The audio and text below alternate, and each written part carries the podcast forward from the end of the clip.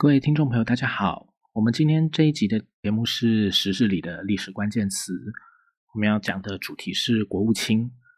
之所以要讲这个主题，其实尤其是放在时事这样子的概念之下，我本来想讲的是，譬如说美国总统大选，或是美国总统，乃至于最近的一些有关于台湾地位相关的一些内容。但是呢，嗯，为什么最后选择国务卿？是因为最近。川普好像话少了很多，包括他在一些演讲的时候直播的那个也被切掉，所以他现在大概很急着在思考，还要怎么样才能透过法律方式反败为胜吧。那但是他的国务卿 Pompeo 倒是说了一些话，所以我觉得这个他讲的这些话是可以发挥的。但是他讲的这些话的内容，我其实是觉得可以有继续发挥的地方，继续介绍的地方。可是我最后还是选择先不要这么讲，待会我会说为什么。所以最后我就决定，我们先把“国务卿”这个词汇、这个概念先让大家知道一下，当做一个背景知识的认识。一般说来啦，像呃，Pompeo 他之前讲的。说政权交接这个事情，他会转移给现在这个政府。老实说，呃，从民主制度的角度来说，国务卿这个时候其实不太适合讲这些话，乃至于讲太多的话，因为国务卿虽然是美国总统任命的。不过，他的职权大部分不是在内政部分，而是在外交部分。所以，像这种政权交接之类事情呢，国务卿虽然不是完全不能表达意见呐，但是对于政体国体是民主共和形态的这个美国来说，其实是有一点不恰当，因为这种行为就是太明显的护主，就保护自己主人的这种心态。可是，国务卿的主到底该是总统还是人民呢？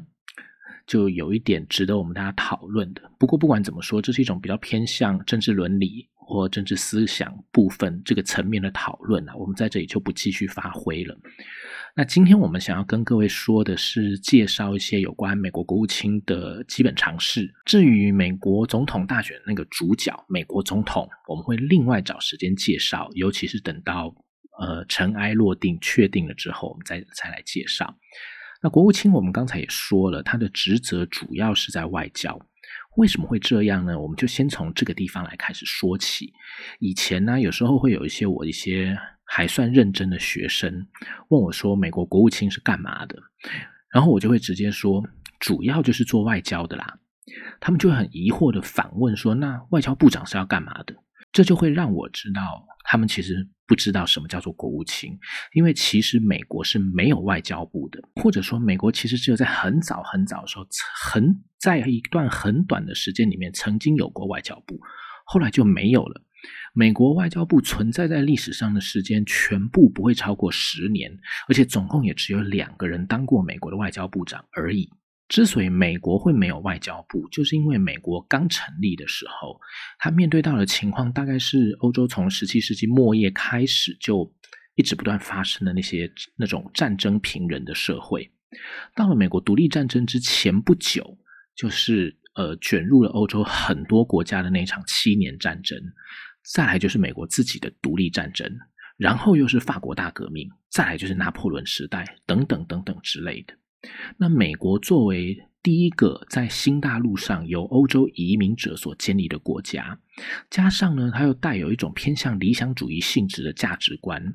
所以它就不是很想去像欧洲帝国主义国家那样，在对那个对外关系上面搞一大堆矛盾。不过，这也要先说明的就是，我刚刚这里说的理想主义，并不是真的在称赞他们很有理想，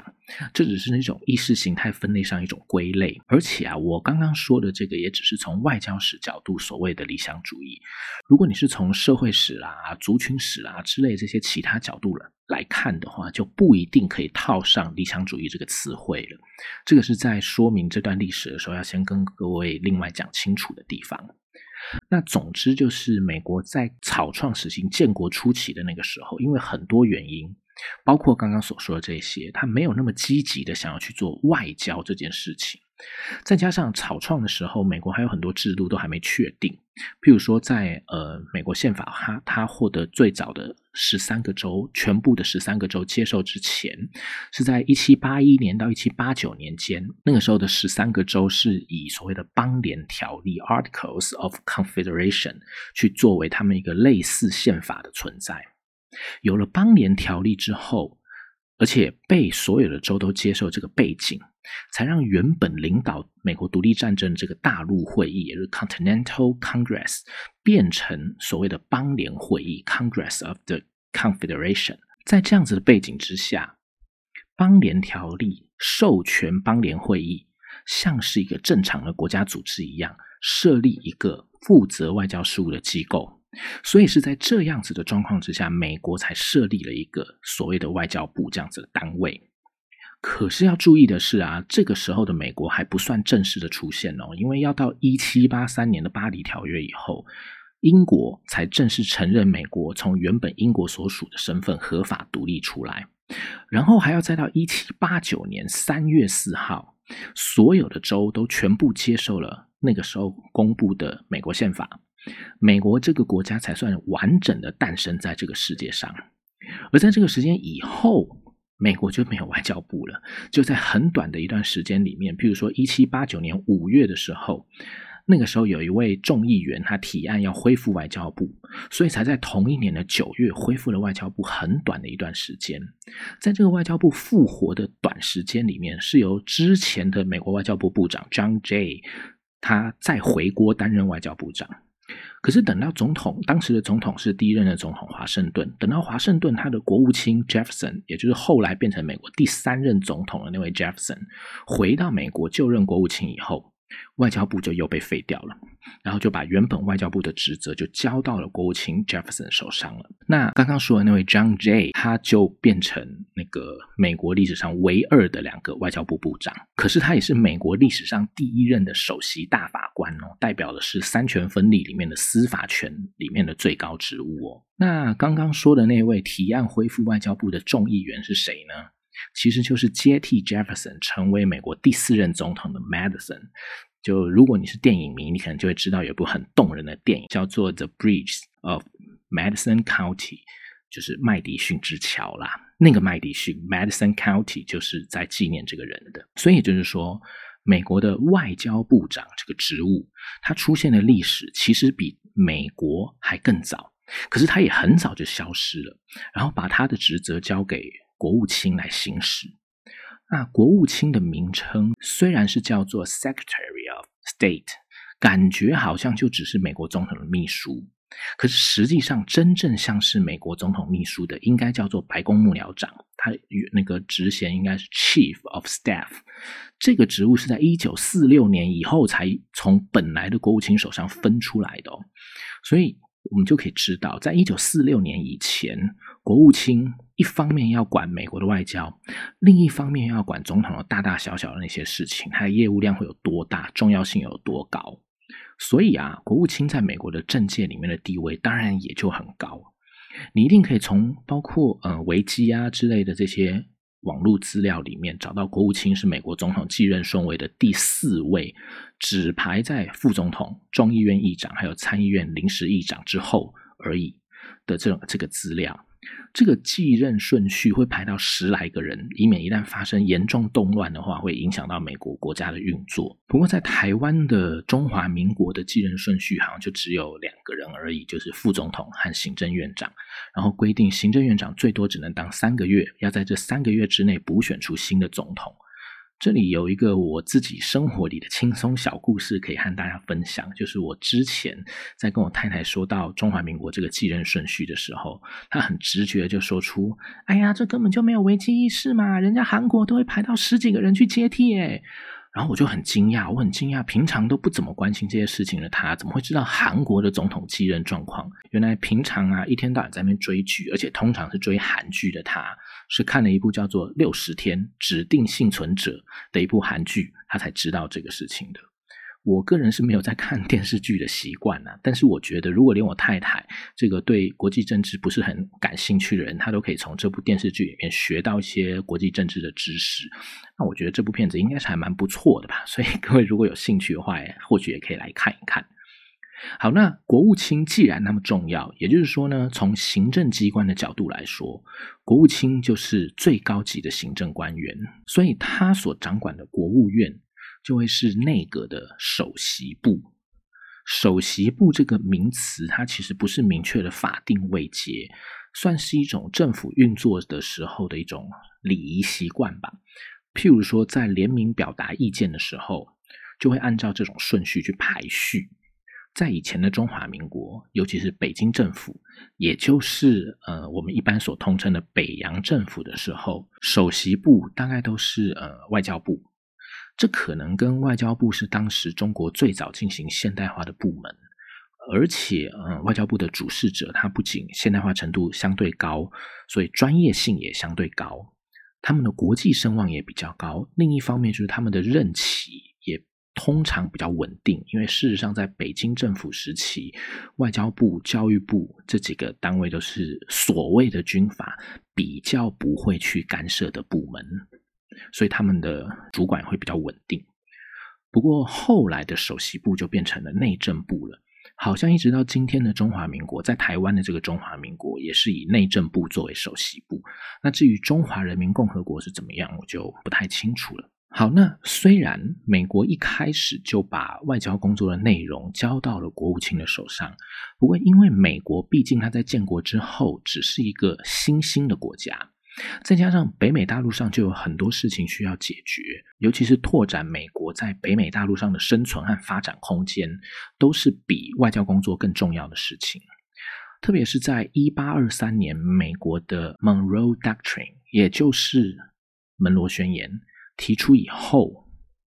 美国更理所当然的让自己不要对外交事务那么积极的参与，至少那种跟自己没有直接关系，尤其是没什么特别好处的外交事务，就不要参与。这就让主管外交事务的国务卿，他们的思考就不见得都能和国内政治的需要密合。所以呢，虽然在政府里的地位很高，却不见得都一定能够累积人气，让自己成为问鼎总统宝座的有利人选。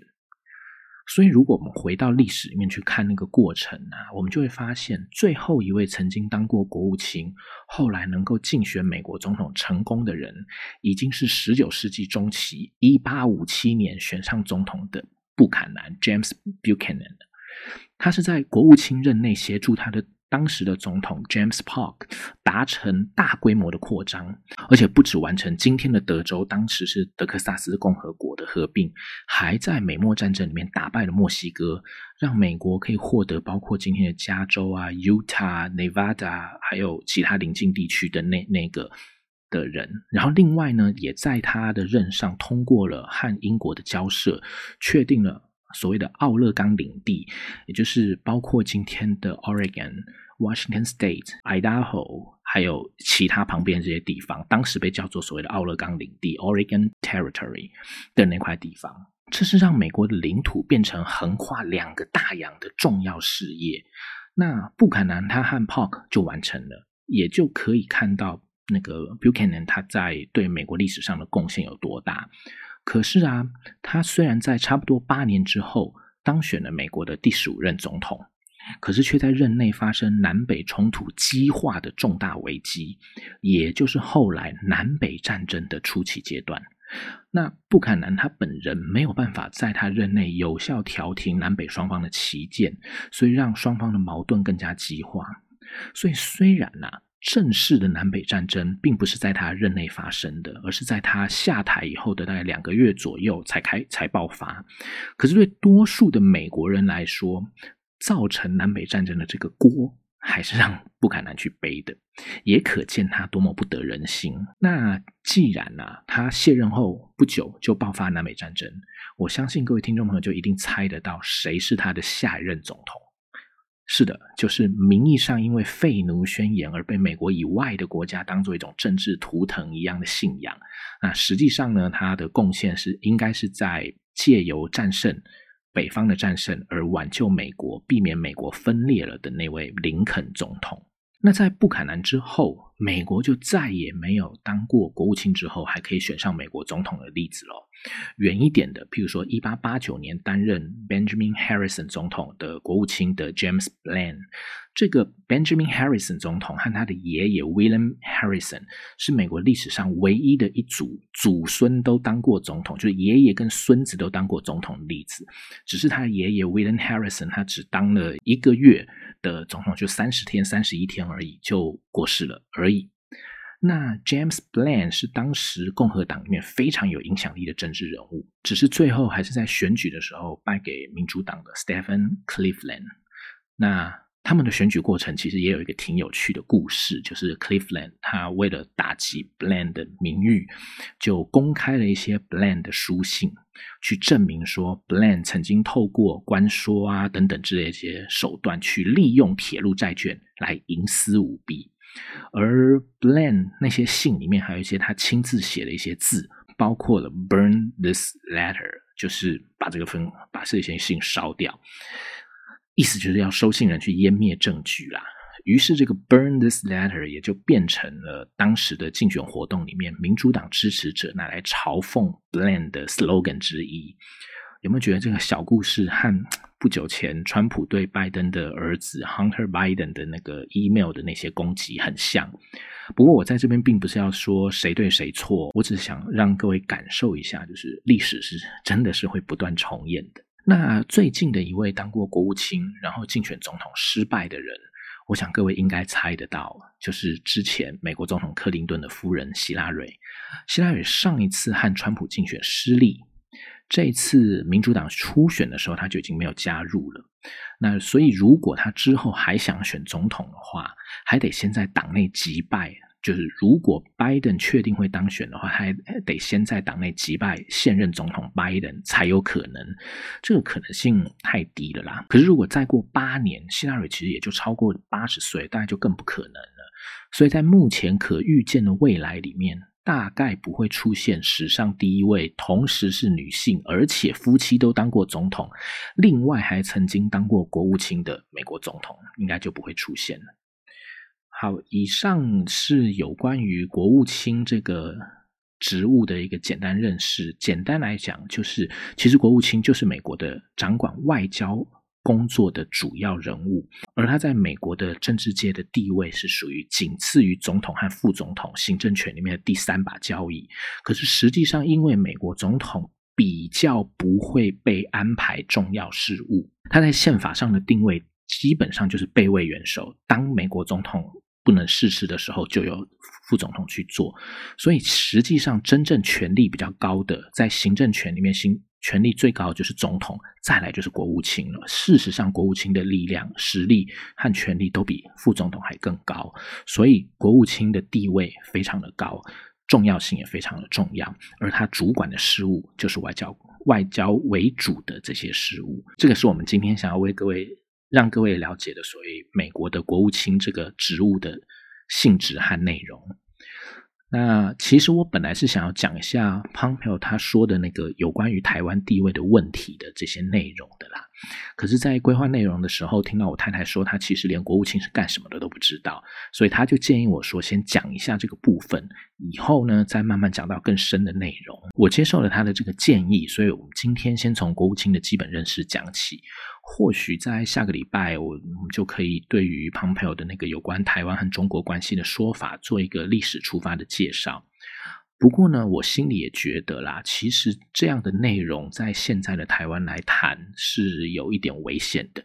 因为我个人真的觉得台湾已经是种只看风向不管内容的社会氛围。同时呢，我也不想面对这种就是在这种风头上举着各种旗帜去和别人舌战笔战。把自己的理解当做唯一的真相，把和他的论述或观点不同的人就扣上各种帽子的那些人，我真的不想面对。可是呢，我还是想说，就是我在这里一直都不是想告诉各位所谓的档案里的历史真相是什么的。因为如果各位持续有在听这个节目的，而且有听过之前我们在先修课里面就一直不断强调的那些概念，就会知道，就算是档案这种被我们这个领域比较重视的史料，我们也知道档案还是有证据证明力的限制的。任何史料都有它的证据证明力的限制，只是我们选择去把经过分析之后那些证据证明力照理说会比较高的这种史料，作为我们认识历史、尝试去探索历史事实的时候的那种主要史料而已。这是一种考虑过后的选择，并不表示所有透过档案看到的历史就一定都是正确无误的。事实上，我真的不觉得有任何历史是正确无误的。可是反过来说呢，通常大量运用档案做研究的学者，虽然这种人在台湾是不太多啦，就都就这种人其实都不会拿着档案这样说，所以一定就是这样的这种说法来当做宣称，顶多就只是表示。档案是有这些内容啦，所以在没有更多可靠史料能说明的情况下，很可能就代表这样而已。所以，对于所谓的历史真相，并不会那么有信心的认为说有档案就能找到。所以我在这里并不是要说历史一定就是这样，因为我有用档案证明，不是。我想要说的是，透过档案，我们应该可以持平的去理解那个时候的场域和历史情境里面，至少有过哪些确实曾经发生过的事情。至于要怎么样去诠释这些事情，对今天的意义在哪里？我个人当然也会有我的想法，但那也就只是我的想法而已。任何人会怎么去排列组合，然后诠释之后做出他个人的论述，是可以讨论和对话的。但是我不觉得有资格去扣别人帽子。所以也就是因为这样，我希望各位听众朋友不要要急着帮我归类，因为其实我个人是很清楚知道我的思想内容是怎么样的一个位置的。我在这里只想提供一些不一样的内容而已。好，所以今天的内容里面，除了一开始说到 Pompeo 讲的有关于美国政权交接的内容是不是一个适当的评论以外，其他都是常识性内容的介绍而已，应该不至于会有被扣帽子的机会啦。不过，如果下礼拜真的是讲到一些好像比较敏感的内容，譬如说台湾地位问题之类的话，我也希望各位听众朋友能够记得现在说的这个预防针，知道我们就只是想提供一种说法。但要怎么去想，是各位听众朋友自由的这样子的一个出发点就可以的。好，以上就是今天的节目，谢谢大家收听，希望大家喜欢，拜拜。you